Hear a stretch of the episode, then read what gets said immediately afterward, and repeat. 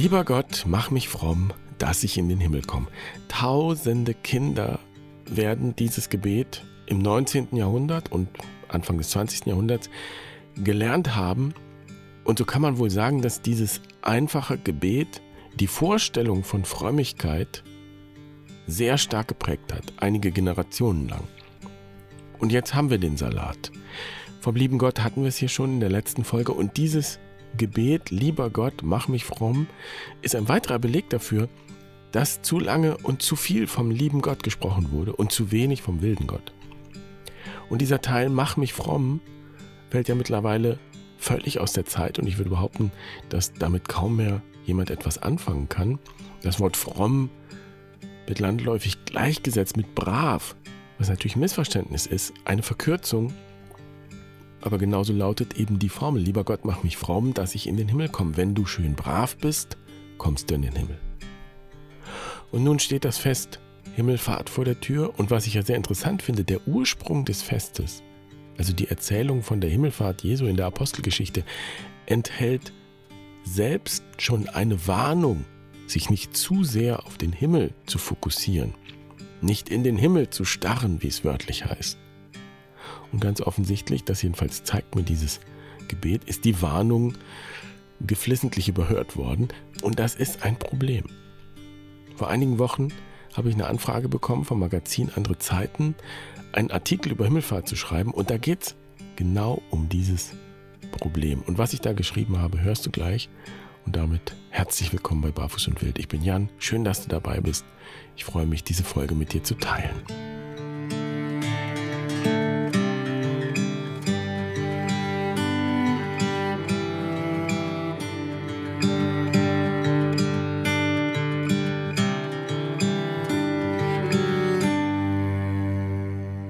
Himmelfahrt ist ein gefährliches Fest.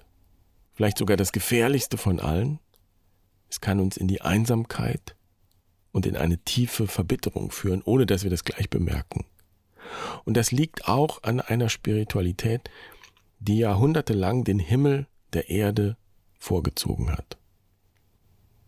Der Himmel ist zum Sehnsuchtsbegriff der christlichen Tradition geworden. Richtet euren Sinn auf das Himmlische und nicht auf das Irdische, ruft Paulus im Neuen Testament.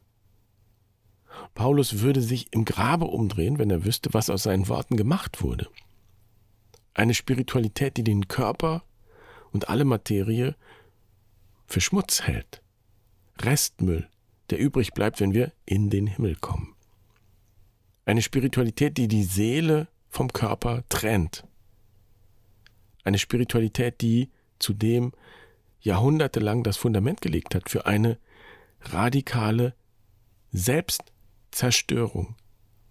Die sieben Generationen der vergangenen 200 Jahre tragen die Verantwortung für eine zuvor nie gekannte und umfassende Zerstörung der Mutter Erde, von der die Materie ihren Namen hat, lateinisch Mater, Mutter.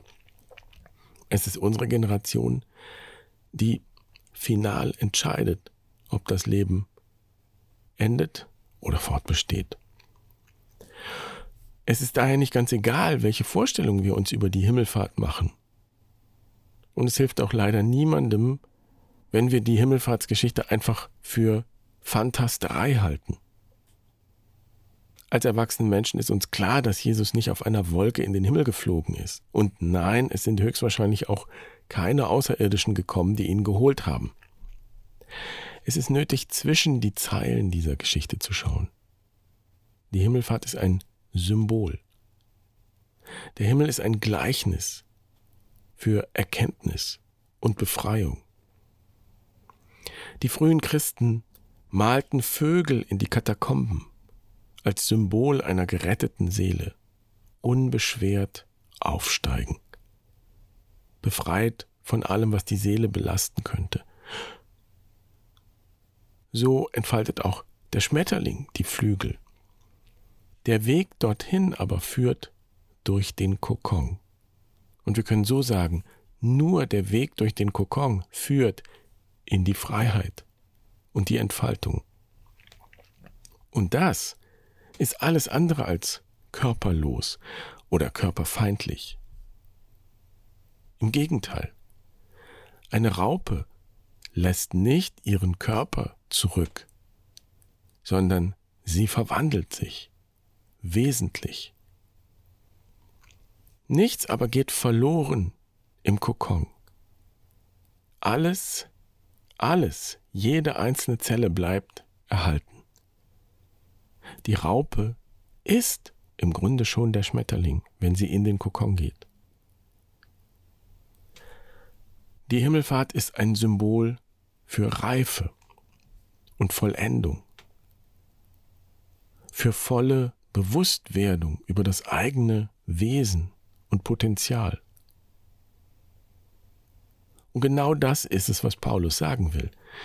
Richtet euren Sinn auf das Himmlische und nicht auf das Irdische, denn ihr seid gestorben und euer Leben ist mit Christus verborgen in Gott.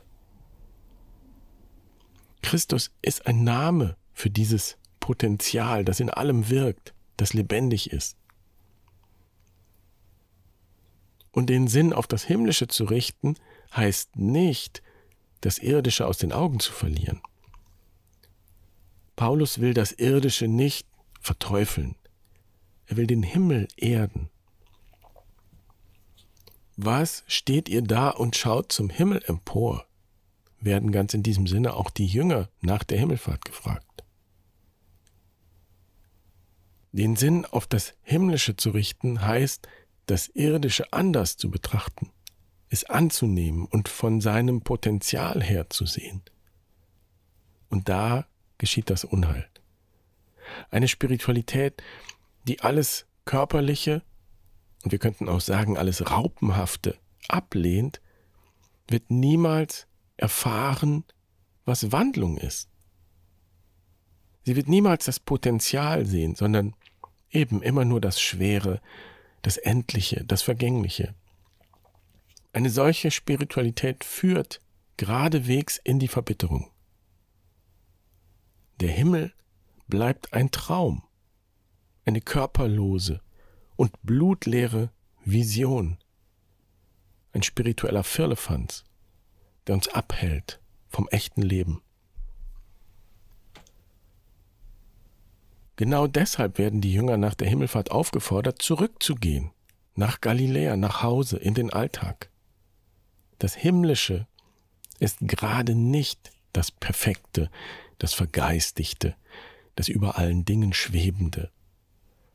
Perfektionismus und spirituelle Aufblähung hindern uns daran, wahrhaftig wir selbst zu sein.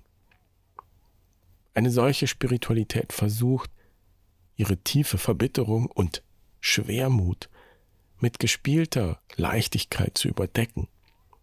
In Wahrheit weiß sie nicht, was Leichtigkeit ist.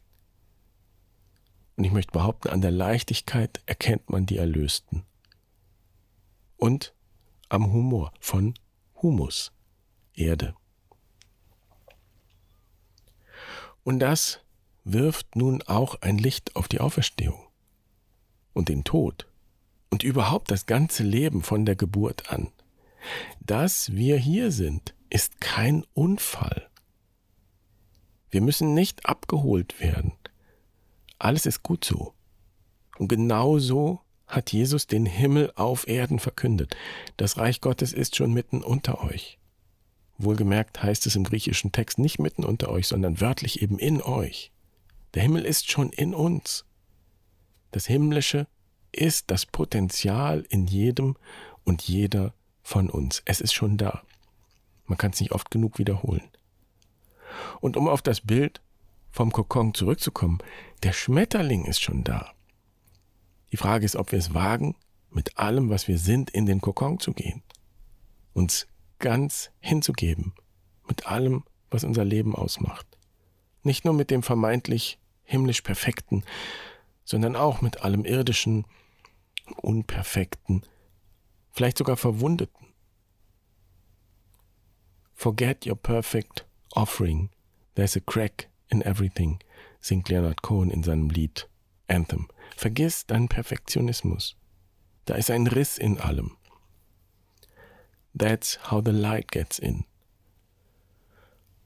So kommt das Licht hinein. vollendete Reife bringt die Wunden zum Leuchten. So wie es der Renaissance-Maler Matthias Grünewald im Isenheimer Altarbild zeigt. Es sind unsere Wunden, die da leuchten. Wenn wir die Himmelfahrt als Symbol ernst nehmen, dann ist die Reise in den Himmel zurück zum göttlichen Ursprung nichts anderes als ein Bild unserer eigenen Lebensreise. Wir finden nicht zurück zum Ursprung, wenn wir in den Himmel starren. Wir finden zurück zum Ursprung, wenn wir im wahrsten Sinne des Wortes nach Hause gehen. In unsere Heimatorte, zu unseren Familien, an den Arbeitsplatz, in die Gemeinschaft und dort tun, was das Leben erhält und weitergibt. Schmetterlinge heißt es, können ihre Flügel nicht sehen. Sie sehen also nie, wie schön sie sind. Bei uns Menschen ist das genauso. Und wenn die Raupe als Schmetterling aus dem Kokon herauskommt, kann sie daher auch nur glauben, dass sie tatsächlich ein wunderschönes, flugfähiges und zum Aufstieg begabtes Wesen ist. Himmelfahrt feiern heißt nichts anderes, als uns gegenseitig genau daran zu erinnern.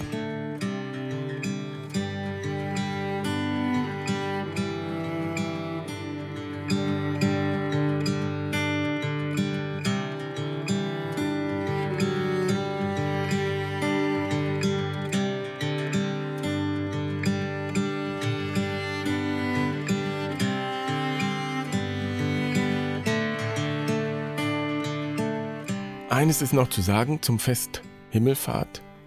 Schaut man in die Volkstraditionen und die Frömmigkeit der sogenannten kleinen Leute, dann finden sich da tatsächlich sehr geerdete Bräuche.